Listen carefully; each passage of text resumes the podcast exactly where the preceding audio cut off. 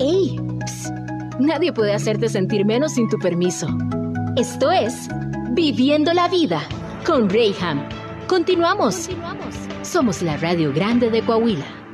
Y el día de hoy, que es martes, y es el primer día del mes de junio, tenemos nuevas oportunidades, hay cosas muy bonitas por disfrutar y aprender, y ya estamos a mitad del año, doctor.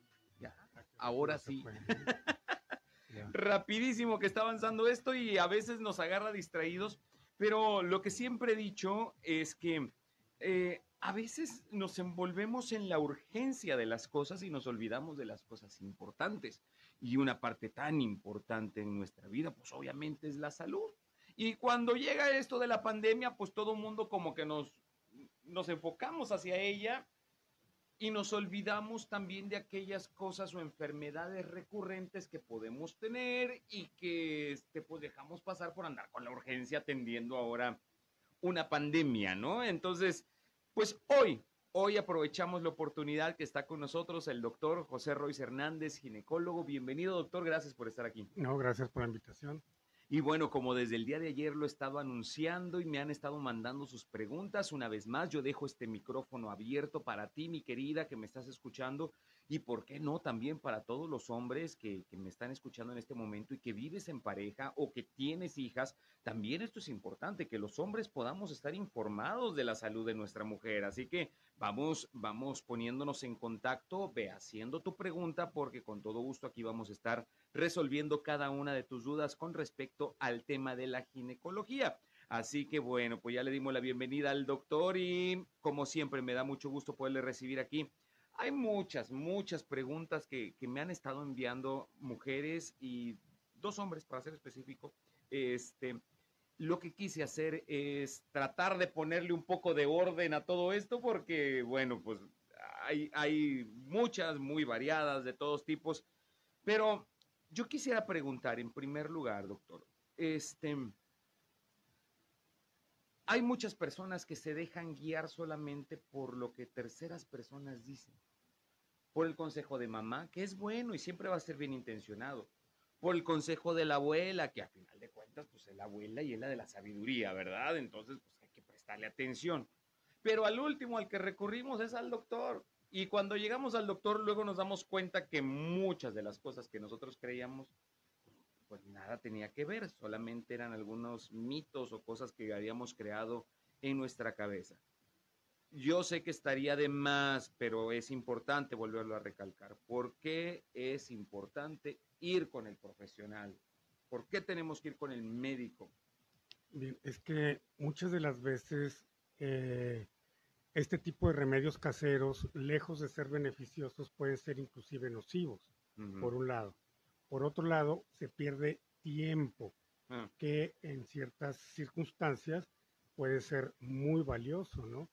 Y entonces el hecho de estar intentando por otros lados, lo que hace es, uno, eh, pierdes tiempo, dos, lo más probable es de que vas a perder también dinero, mm. y tres, te puedes hacer daño tú mismo, ¿no? Entonces, estas son las situaciones que yo vería, ¿verdad? Como principales en el tipo de consejos estos bien intencionados, como lo mencionas, de vecinas, de comadres, de mamás, abuelas, etcétera suegras también. También aplica. También este, sí, sí, sí. Eh, fíjate, doctor, que eh, yo, pues toda mi infancia la viví en un, en un pueblo en Veracruz, en el norte de Veracruz.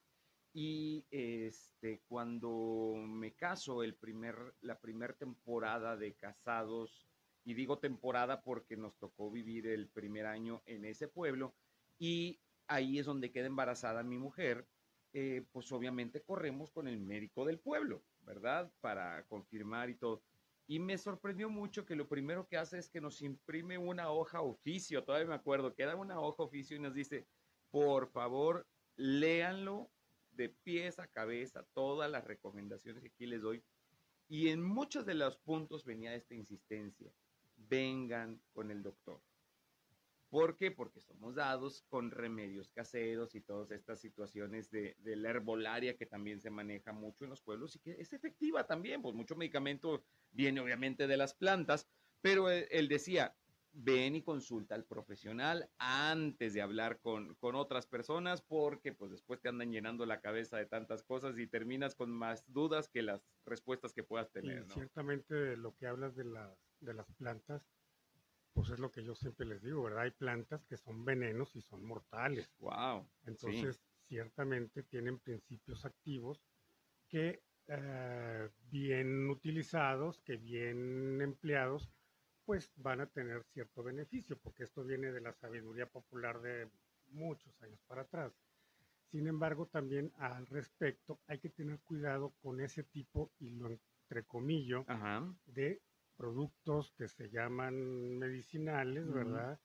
Y que son de origen natural, porque también tienen efectos colaterales, igual que la medicina que compras en farmacia, estas ah, hierbas van a tener también sus efectos y tienen sus efectos colaterales.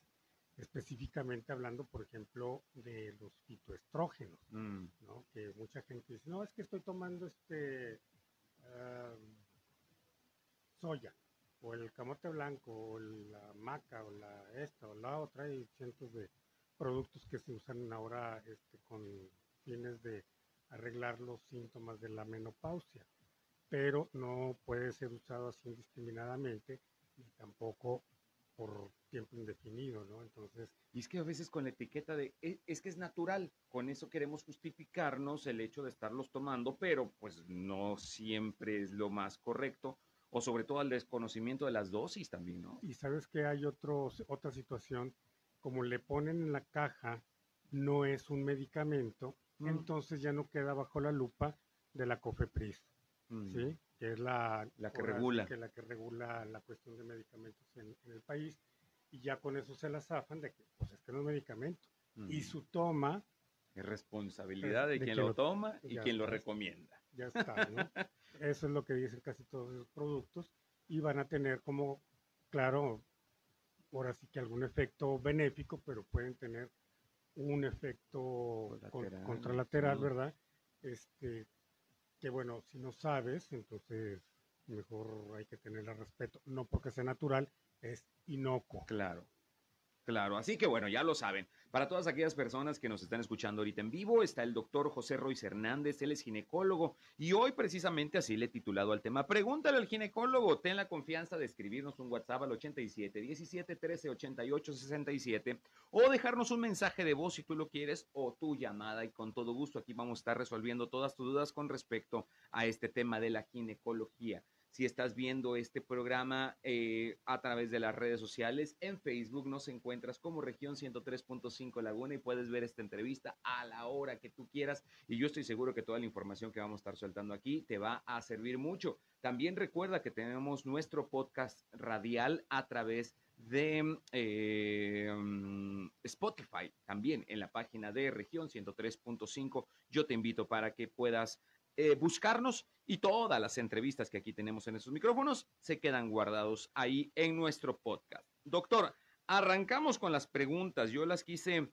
eh, ordenar eh, por, por, tipo de dudas con respecto al mismo tema, diferentes dudas con respecto al mismo tema. ¿Y qué le parece si arrancamos con este asunto del cáncer? Un tema que es bastante complicado y en la mujer es frecuente el cáncer de mama como el cáncer cervicuterino. Este, mm, preguntan aquí y, y, arranco tal cual con las preguntas. Voy a omitir apellidos simplemente por la confidencialidad, pero pregunta Mariana y dice, ¿los antitranspirantes producen cáncer de mama? No. No. No. Mm, así siempre no ni el uso de brasieres, ni el uso de antitranspirantes. Esto viene de un, por ahí leí un, ¿cómo se llaman estos? Artículos. Facebook, sí. Ah, por cierto, eh, los, los redactan de una forma que te convencen definitivamente, ponen universidades, nombres de los profesores, este, revistas americanas, de, alto... Oye, doctor, y hablando de las etiquetas que ahora ponen también, dice un estudio y ya con eso justificamos todo, ¿verdad? Así como había una vez, ahora dice un estudio. Así es. y eh, comentaban acerca de esta cuestión, que porque, y cierto, bueno, dan ciertos datos que sí son verídicos, pero no la totalidad. Pues. La glándula mamaria es una glándula sudorípara modificada, ¿sí? Entonces proviene embriológicamente desde la axila. Y de ahí por eso es que el, si lo dividimos en cuatro partes, el cuadrante superior externo, el que está más cerquita a la axila, pues es el que contiene el mayor contenido de glándula mamaria, ¿no? Por eso es de que ahí es más frecuente el, la ubicación de los cánceres, las lesiones de, la glándula. Pero este, no, no se marca como factores de riesgo para, para cáncer de mama. Los factores de riesgo para cáncer de mama están muy bien este, descritos, muy bien identificados y te los puedo mencionar. Sería el, por ejemplo, no haber dado lactancia. La lactancia, de hecho, te protege contra el cáncer de mama. El antecedente en primera línea, ¿verdad? Estamos hablando de mamá o hermanas que hayan tenido cáncer o hayan muerto de cáncer. Y, este, por ejemplo, cirugías mamarias, también este, la aplicación de prótesis y todas estas cuestiones que se hacen en la glándula también favorecen la aparición del cáncer patologías previas, como sería la mastopatía fibroquística, aumentan el, riesgo de, cáncer de mama. Y se habla, por ejemplo, de la dieta occidental, porque se ha visto que mujeres orientales que luego cambian su residencia específicamente al país del norte y empiezan a, occidentalizar su dieta, tienen el mismo riesgo que la mujer americana. Cuando si comparas a este grupo contra el grupo de japonesas, es, mucho menor. es muchísimo menor el, y se sabe que pues, puede ser el contenido de grasa de las dietas. ¿no? La, eh, la, grasa específicamente, el consumo de estas grasas No, no recomendables. Bueno, y bueno, ya también preguntaban también que si el uso de ciertos sostenes eh, eh, podría favorecer el origen del cáncer. Bueno, ya quedó este, contestada esta, esta pregunta. Así que, pues, póngase desodorante por el bien de la humanidad. De todos. Más vale usar, este, y, ya sabes que, bueno, cáncer, eso sí no produce. Preguntan también, hablando acerca de, del tema de, los senos, doctor, eh, ¿el uso de corpiños apretados hace que la mama no se sostenga por sí sola y produciendo que se aflojen y se caigan, ¿es verdad? Bueno, la glándula mamaria tiene sus propios medios de sostén, ¿no? Entonces, ciertamente con la edad y ciertamente, pues, ahora sí que lo que provoca la gravedad, pues es eso, ¿no? De que se caiga, o lo que se tenga que caer. pues, nos faltó especificar la edad, ¿verdad? También, pues si sigues usando corpiño a los 30, 40, pues obviamente va a cumplir la gravedad, el sistema, el sistema de sostén de la glándula no, no es un músculo, por decir algo, que si no lo usas se atrofia. Aquí no, pues son ligamentos y entonces esto hace finalmente su función. Una vez que te quitas el, el corpiño, pues va a quedar donde debe de estar, ¿no? Dice aquí Sofía, ¿Es verdad que dejar de consumir leche de vaca reduce el tamaño y hace desaparecer los tumores de mama?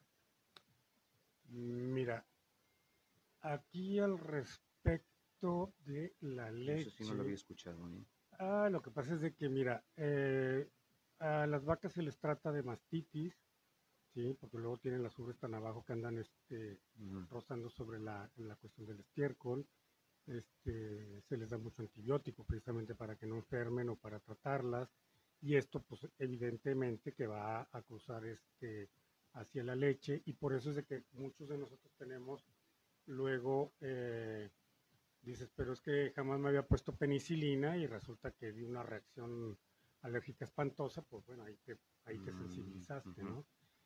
también es cierto de que bueno hay el empleo de sustancias que utilizan para que la vaca pues sea más rentable, es decir, para que produzcan más, más leche. y eh, pues el productor esté más contento, ¿no? Entonces, sí reduce. Digo, se me hace la pregunta medio extraña porque, bueno, a, todavía en comunidades donde se sigue consumiendo la, leche bronca, por así llamarla, ¿no? La que viene directa de la vaca, pero pues nosotros ya la compramos en el súper y ya pasteurizada y todo.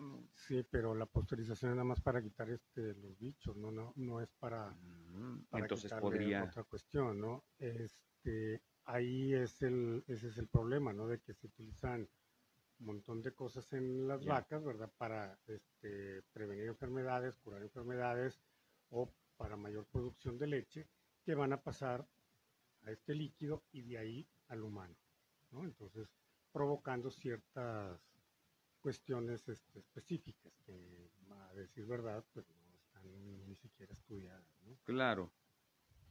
Pues yo creo que también por el tema, igual y me estoy metiendo en, eh, yo no sé, pero pues por tema de dieta también podría ser, eh, mientras estás en un tratamiento de, cáncer, el poder reducir las grasas que contiene la leche, ¿no? Podría ayudar. Bueno, mira, eh,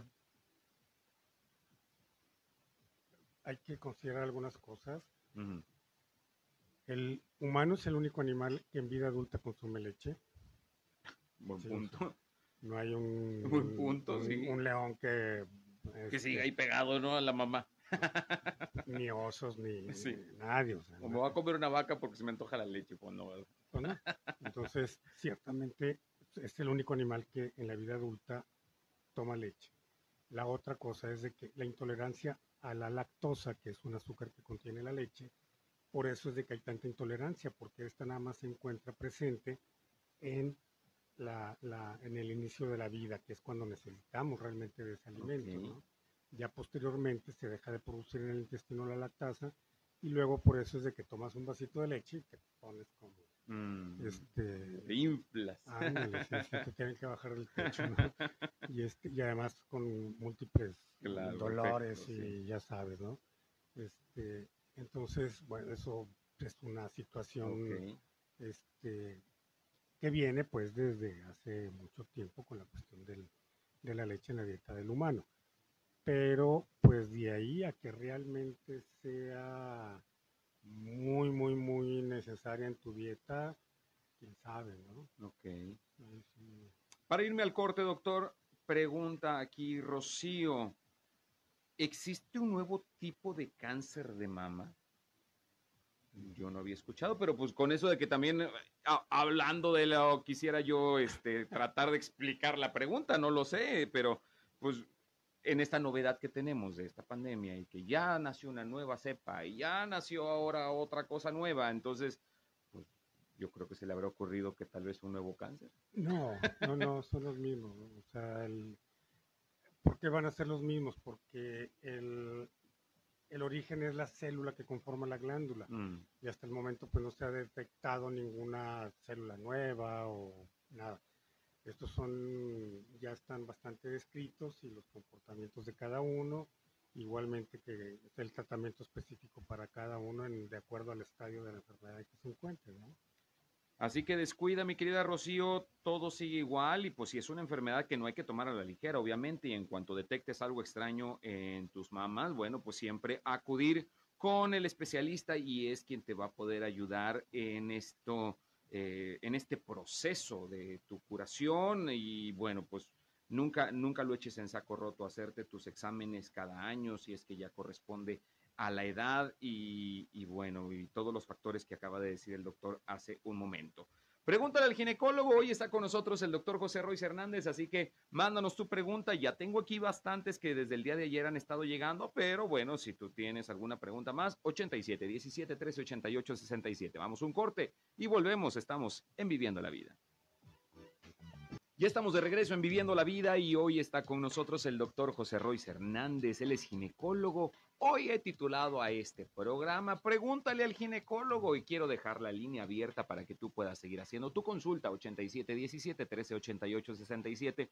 He estado tratando de ponerle un orden de, eh, eh, eh, en el contexto o en el tema recurrente para, bueno, poder tratar de llevar un rumbo. Y doctor, bueno, continuando con las preguntas, hay un tema que es muy recurrente y que tiene que ver con esto que pues solamente corresponde a las mujeres y es su, su periodo menstrual, la regla. Y hay muchas preguntas de todo tipo y arranco preguntando aquí. Hay una chica que se llama Rosy y pregunta si es verdad que cuando te llega la regla a temprana edad te quedas chiquita. Ah, bueno, es posible, sí. La cuestión de que es la, la regla, el inicio, bueno, el crecimiento deja de suceder hasta los 16, 18 años. ¿eh? Ok. Cuando radiográficamente ya se ve en la pelvis, las alas de los ilions ya se ven también calcificadas, hasta ahí llegó ya la, la cuestión de la, del crecimiento del esqueleto, ¿no? Entonces, si pudiera ser que se quedara un poquito más bajita. Aquí la sugerencia sería que la valorara una, un endocrinólogo pediatra, más que nada para ver si fuera candidata a usar este, la hormona de crecimiento, ¿no? Wow, eh, digo, porque, esto puede ser una regla precoz, así se llama. ¿no? Digamos entonces que dentro del desarrollo de la mujer la regla viene como ya el último de los factores de, o señales del crecimiento, del desarrollo, o, por qué la determinación de, que sí, cuando llega la regla podría ser ya el final de tu desarrollo, o qué? No, eh, a lo que me refiero es a esto. Bueno, puede ser una, una ¿cómo se llama? Una regla precoz. Ya. O una menstruación precoz. Ah, ok, ok. Pero esto ya viene supeditado por otro tipo de hormonas, ¿no? Aquí el asunto sería de la hormona de crecimiento, porque si esta personita ya está este, en esa situación, bueno, pudiera ser que tuviera algún problema eh, de fondo, ¿verdad? Endocrinológico que la está haciendo menstruar tan tempranamente. Es que yo pregunto porque, eh, haciendo referencia que vengo de un pueblo de Veracruz, pues allá las chicas empiezan su menstruación, a, inclusive hasta los 9, 10 años ya empiezan a, menstruar, entonces pues ya todas, y pues sí, allá también la, el, digamos, la estatura promedio, pues son chaparritas, ¿no? Las mujeres. Fíjate que no se sabe bien a bien cuál es el, disparador, ¿verdad? De, la cuestión de la regla. Pudiera ser que los efectos visuales de colores eh, tuviera algo que ver o la vista, porque se ha visto que precisamente personas que son invidentes menstruan mucho más tardíamente que una, una persona que, que, tiene su visión normal. Por otro lado, también es bien sabido que acá en el trópico es también más precoz la, la, menstruación, la primera menstruación que en países nórdicos, ¿no? En donde son fríos y, y alturas este, claro geográficas este, altas. Entonces, bien a bien no se sabe cuál es el, disparador de, todo este mecanismo. También se ha visto, por ejemplo, que ya la cuestión corporal tiene algo que ver. Es decir, una vez que llega el organismo a cierta estatura y a cierto peso, también pudiera ser un disparador de la, de la primera regla, pero bien a bien no se sabe, ¿no? Entonces, si esta niña de 8 años, pues ya es una precoz ya debería de haber mejor un endocrinólogo pediatra para, pues ahora sí que se le haga todo un estudio, ¿verdad? Y ver el origen de su menstruación y también si es candidata, por ejemplo, si está muy bajita, a un, te digo esto porque luego hay niñas que están súper desarrolladas, son altísimas y tienen una, una corpulencia de, de, regular y entonces están menstruando antes. Si no es el caso, más bien está ella bajita y está este, menstruando antes, pues a lo mejor pudiera ser candidata a la hormona de crecimiento, ¿no? Igual aquí estoy agarrando un poquito de curva, sin embargo es importante mencionarlo porque este, creo que viene en relación a esta pregunta anterior y dice, la primer consulta con el ginecólogo, ¿me va a hacer un examen que duele? Bueno, depende de cuál es el motivo de la primera consulta. si es un chequeo este, rutinario, no tiene por qué ser doloroso, ¿no? Las exploraciones deben de ser muy gentiles, no deben de generar este, mayor molestia y por así que lo que más, más, más es este, eh, incómodo, mm. pues es el instrumento, ¿verdad?, con el que nos ayudamos para hacer el papá Nicolau, el espejo, mm. o el pato, como lo conoce más bien este, la señora. Y este, pero aplicado en una forma gentil, en una forma este, delicada, ¿verdad? No debe de generar mayor molestia. Y bueno, en relación a esto de la primera consulta con el ginecólogo, em, dice aquí Adriana que ir al ginecólogo es señal de que ya iniciaste tu vida sexual. No necesariamente. Ok. No, no, por ejemplo, fíjate, tenemos jovencitas que son vírgenes, este, de, veras, y eh, por ejemplo, por un tratamiento con antibiótico para una gripa, empiezan con un, una, una infección vaginal, comezón, flujo, irritación, sensación hasta de quemadura, pero no fue más que originado por el antibiótico. El ¿Qué pasa con el antibiótico? Son normalmente antibióticos de, amplio espectro que van a barrer con la flora normal de la vagina y esto las hace propensas a una infección por hongos. Y aunque sean útiles y no hayan tenido jamás relaciones, ahí tienen su infección, ¿no? wow, qué impresión. Hay que, tratarlas y este, pues no necesariamente tiene que ser porque ya inició actividad pueden ser también sangrados anormales. Claro, claro. O muchachitas que ya están 17, 18 años y que no han empezado a menstruar, es el caso contrario al de la niña que menstrua a los 8. Acá sería una tardía.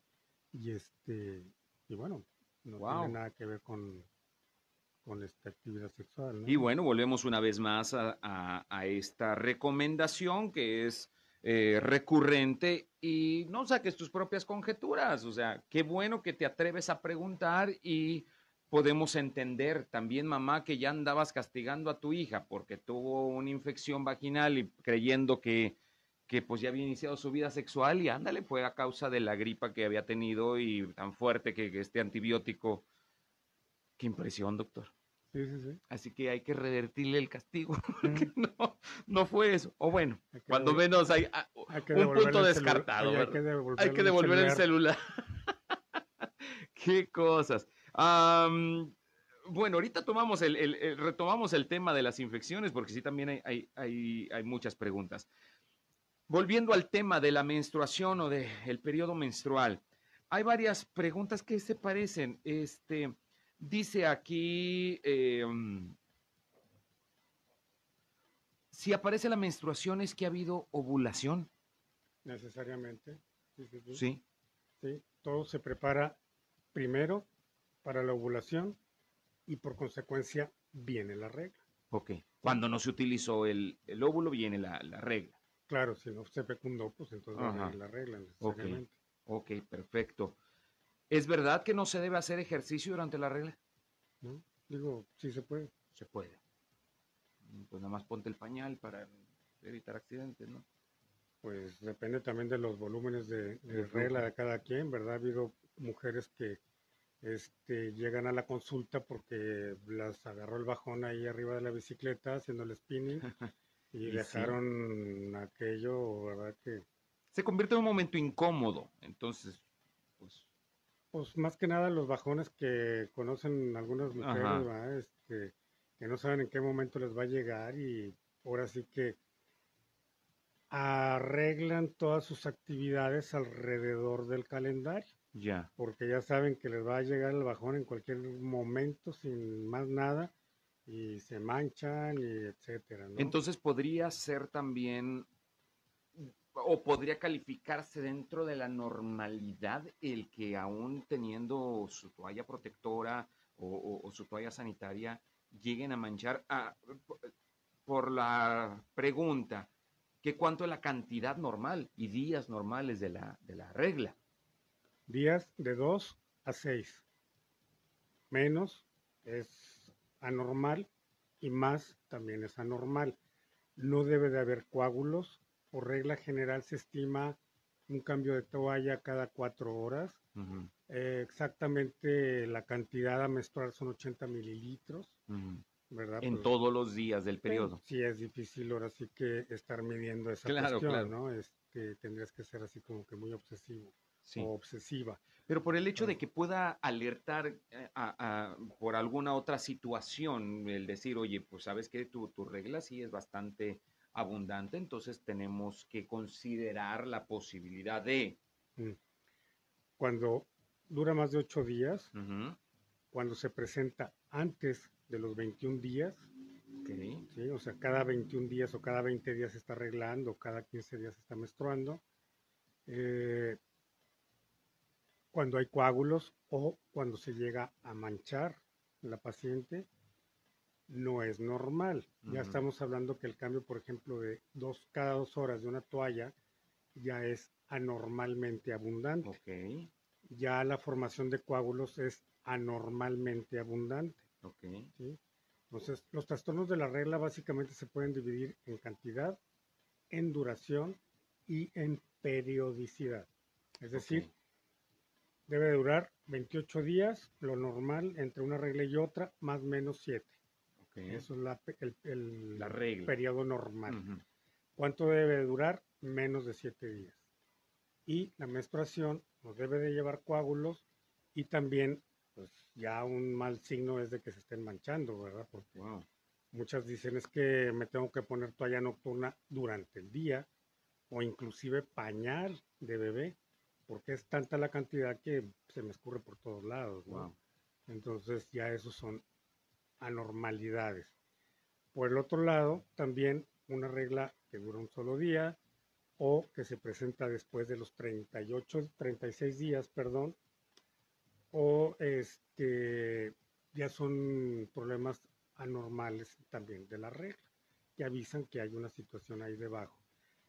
Cuando es más frecuente, lo típico es que sea por un problema anatómico, fibromas, homiomas, pólipos, úlceras en el cuello de la matriz, cosa benigna. Malignas, pues cáncer en el cuello o cáncer en el cuerpo de la matriz. Los que son más largos, o sea, los que se tardan más en menstruar, casi siempre son típicamente hormonales. Ok. Antes de irme al corte, doctor, dice aquí que mm, si es realmente peligroso el regular el ciclo menstrual con anticonceptivos. Bueno, eh, sí, si hay una lesión anatómica que esté generando el sangrado, porque la mayor parte de las lesiones que ya mencionamos responden a hormonas. Entonces, si tú le metes más hormonas, pues estás echando más leña al fuego, ¿no? Por un lado. Pero si son porque son periodos más largos, más este, tardados en presentarse cada uno de ellos, se puede usar como tratamiento, claro que sí. Ok.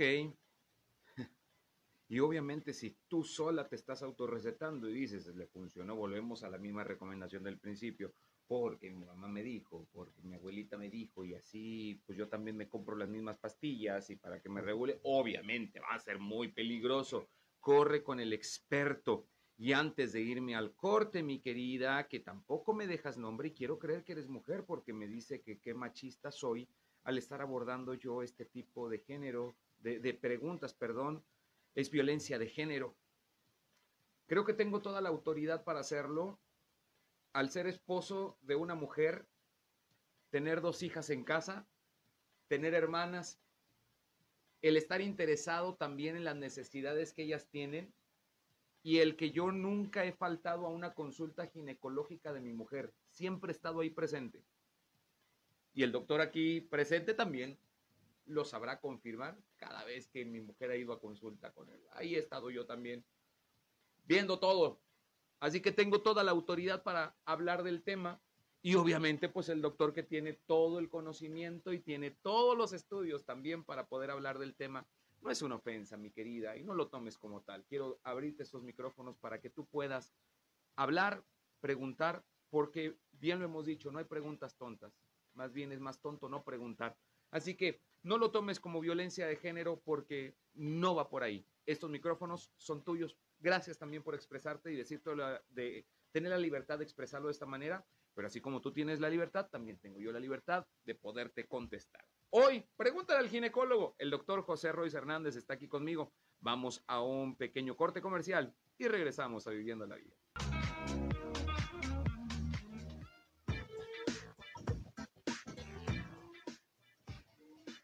Ya estamos de regreso viviendo la vida. lo, lo agarré desprevenido, doctor. Perdón. Pues, dije, bueno, está muy, muy, este, entretenido. muy entretenido en su llamada. Yo, yo arranco, no hay problema. Hoy estamos preguntándole al doctor y este, gracias, gracias por todas sus preguntas y por estar tan interesadas en el tema y, y mis queridas, igual y no vamos a alcanzar a sacar todas las preguntas el día de hoy. estuvimos hablando en el bloque anterior acerca de una pregunta recurrente que tiene que ver también con su ciclo menstrual.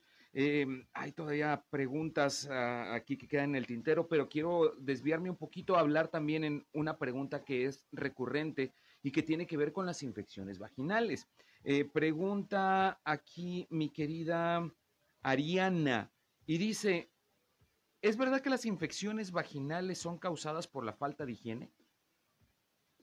Vaginales. Mm, no, la la vagina, igual que cualquier otro orificio natural del cuerpo, por ejemplo, oídos, narices, boca, este, los mismos ojos, ombligo y todo esto, tienen sus defensas naturales, ¿no? Entonces, no, muchas de estas más bien son ocasionadas, ciertamente hablando de la cuestión de la higiene, cuando se ponen en contacto cosas que no deben de estar en otro lado. Por ejemplo, el intestino grueso de todo mundo contiene un hongo que se llama cándida. Y esta cándida, cuando se ubica en la vagina, entonces sí genera problemas de flujo blanco, comezón, irritación, sensación de ardor en vagina. Pero este, esto es cuando se hace la higiene de atrás hacia adelante, que se pone parte del excremento en contacto con la vagina. ¿no? Otros detalles, por ejemplo, en la cuestión de la higiene son los estas prendas íntimas de nylon que ah, se ven bonitas, pero eh, no, dejan la transpirar. Mm. Entonces, la humedad del cuerpo con el caminar, eh, la misma ropa hace el movimiento, ¿verdad? de lo que decíamos de la higiene, de atrás hacia adelante, y entonces esto pone nuevamente en contacto recto con vagina y entonces ahí este, está la infección. Ok. Ah, pero de alguna otra forma no le veo yo cómo pudiera ser este la... Pudiera tener una relación una cosa con la otra. ¿El jabón íntimo es útil para la higiene de la vagina? O sea, ¿es recomendable usar un jabón íntimo? Bueno, no se usa en vagina, ¿eh? se usa por fuera, se usa en el exterior. Y esto lo único que hace es regular el pH del área pues para hacerla precisamente un poquito más este, hacia el lado natural. La acidez es un medio defensivo inespecífico de esta área. Entonces, ¿qué quiere decir? Que cualquier bicho que entre en ese medio ácido, pues no va a poder prosperar. Mm. Entonces lo que hace este jabón es esa parte, ¿no? Este... Pero todo de una manera exterior exterior. No, no se recomienda en el momento actual las duchas vaginales de ningún motivo, precisamente porque arrasas con la flora normal de la vagina y tú te estás promoviendo las infecciones de esa manera. Entonces es autoinfringido. Eh, al ir a un baño público, pregunta Leticia, al acudir a un baño público, ¿se puede transmitir alguna infección de transmisión sexual? Mm, el nombre lo dice, ¿no? tiene que ser a través de la actividad sexual. Si, por ejemplo, en el caso de algún hongo, alguna cosa por el estilo de esas, sí pudiera. Pero ya las de transmisión sexual, el mismo nombre lo dice, ¿verdad? Son solamente por transmisión sexual. Así es correcto. Ok. Sin embargo, una infección común podría también adquirirse eh, al usar los baños públicos. Sin cuidado, ¿verdad? Sin cuidado, o sea, que no esté bien limpio, digamos, o qué podría ser un, estos baños mixtos que hay ahora también y por el asunto de que pues los hombres al orinar de pie puedan salpicar y no haber una higiene correcta en el, en el área y que pudiera haber contacto o a qué se debe? Bueno, pues a la propiamente higiene del, de todo lo que es la estructura, ¿no? Ya. Aquí eh, ah, eh, el hongo en el varón se instala externamente en la piel, entonces el hecho de que orines y hagas un batidero ahí, no significa que necesariamente estás transmitiendo ninguna, ninguna enfermedad, ¿no? Ok. Perfecto. Hablando, bueno, aquí se cruzan los dos temas. Bueno, también aquí preguntan, ¿la ropa ajustada favorece a las infecciones? Pues en un momento dado, por lo mismo que decíamos de la ropa interior, ¿verdad? Eh, pudiera en un momento dado ser, más que nada, pues hay cierta irritación, pero no una infección no tal, tal. A menos de que la prenda sea prestada, pues entonces ahí sí hay que caras vemos, infecciones no sabemos. Aguas con las pijamadas, ¿eh? Porque, pues sí, podría ser. Aguas. Eh, pregunta aquí, ¿todo flujo, todo flujo significa que tengo infección vaginal? No. Hay un flujo normal en la mitad del ciclo, es decir, entre regla y regla, que es dos días, tres días antes de la ovulación igualmente dos, tres días después de la ovulación, en donde hay un moco que se llama, es un moco facilitador, es un moco como una babita de nopal, cristalina, pero que hace una hebra muy larga, casi la puedes estirar 10, 12 centímetros sin que se rompa la hebra.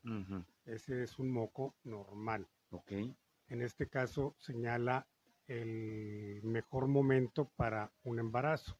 Okay. Porque este se llama moco facilitador por eso cuando se ve este moco en un microscopio de, rayos X, eh, se ve cómo las hebras del, moco se van disponiendo exactamente con el corresponden con el movimiento de la cola del espermatozoide. Mm. De esta forma lo hace que avance mucho más fácil y más rápido. Cosa que antes y después de ese periodo, el moco se hace muy grumoso, no lo puedes estirar, se hace bola luego, luego, es más bien blanco. Y si lo vemos al microscopio, de cuenta que lo que estás viendo es una red de pescador, pero hecha bola. Es un, se le llama ya es un moco hostil para el avance del espermatozoide, ya no lo deja penetrar. ¿Por qué es esta razón? Porque no deja penetrar ni espermatozoide ni ninguna otra cosa. Hay que recordar de que el caso anatómico de la mujer, su cavidad abdominal está conectada prácticamente con el exterior, a través de vagina, cuello de la matriz, matriz, trompas, está abierta la cavidad abdominal, entonces ahí debe de tener un, un mecanismo de defensa muy eficaz para que precisamente los bichos no entren hasta la cavidad abdominal de la mujer. Entonces, mientras este, esta mucosidad no exista de esta manera, eh, igual ya estoy agarrando esa pregunta mía, ah. el, el embarazo no es posible. Eh, fuera de este periodo de moco facilitador, ¿no? Ah, qué interesante. No, y además ya no es el tiempo adecuado para que sucedan todos los eventos que vienen posterior a esto, ¿no? El avance del esperma, la fecundación y luego el caminito al revés de, claro. del huevo ya fecundado hacia la cavidad de la matriz. Ya esto no se da y entonces ya todo está en contra del, del, embarazo. Doctor, hay muchas preguntas. Eh, las menciono y solamente para dar una conclusión a esto, porque se me ha, terminado el tiempo. Si me pica mi zona íntima es porque tengo hongos. Eh, las mujeres embarazadas son más susceptibles a, tener una infección vaginal. Este, el uso del tampón también eh, ocasiona infección vaginal.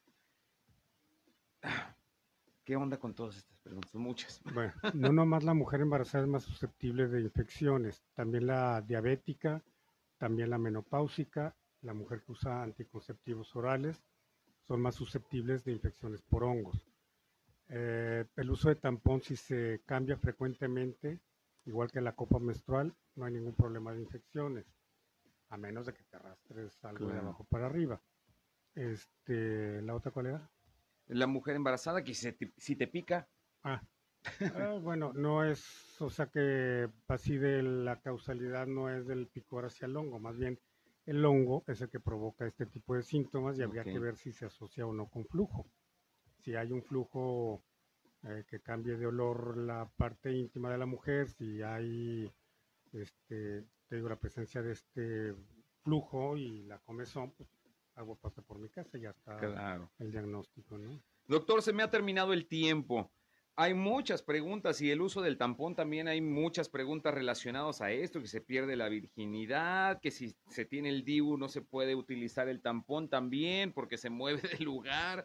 Ah, hay preguntas acerca de maternidad y muchas, muchas más con respecto a la depilación y, y gracias, gracias a todas las personas que estuvieron participando, mandando sus preguntas. Doctor, ¿qué podemos concluir? pues precisamente esa, ¿verdad? Hay que acudir con el profesional de la salud para cualquier tema de estos, no automedicarse, esa es la principal recomendación y ante cualquier eventualidad es mejor acudir primero con un profesional que preguntarle a la vecina, a la comadre, a la suegra, a la mamá, etcétera, porque muchos consejos bien intencionados pueden terminar en un mal resultado. Exacto. Yo te invito para que busques al doctor José Royce Hernández. ¿Dónde lo podemos localizar, doctor? Claro que sí, estamos en el séptimo piso de Hospital Ángeles, Torreón, en el consultorio 750 y el teléfono de contacto sería el 871-222-5445. En los comentarios en este video de Facebook, yo voy a estar poniendo los datos del doctor para que puedas tener un contacto más directo con él. Y muchas, muchas gracias por haber participado. Gracias, doctor, por haber estado aquí. No, gracias por la invitación nuevamente. Venga, y gracias a ti. El día de mañana, aguas.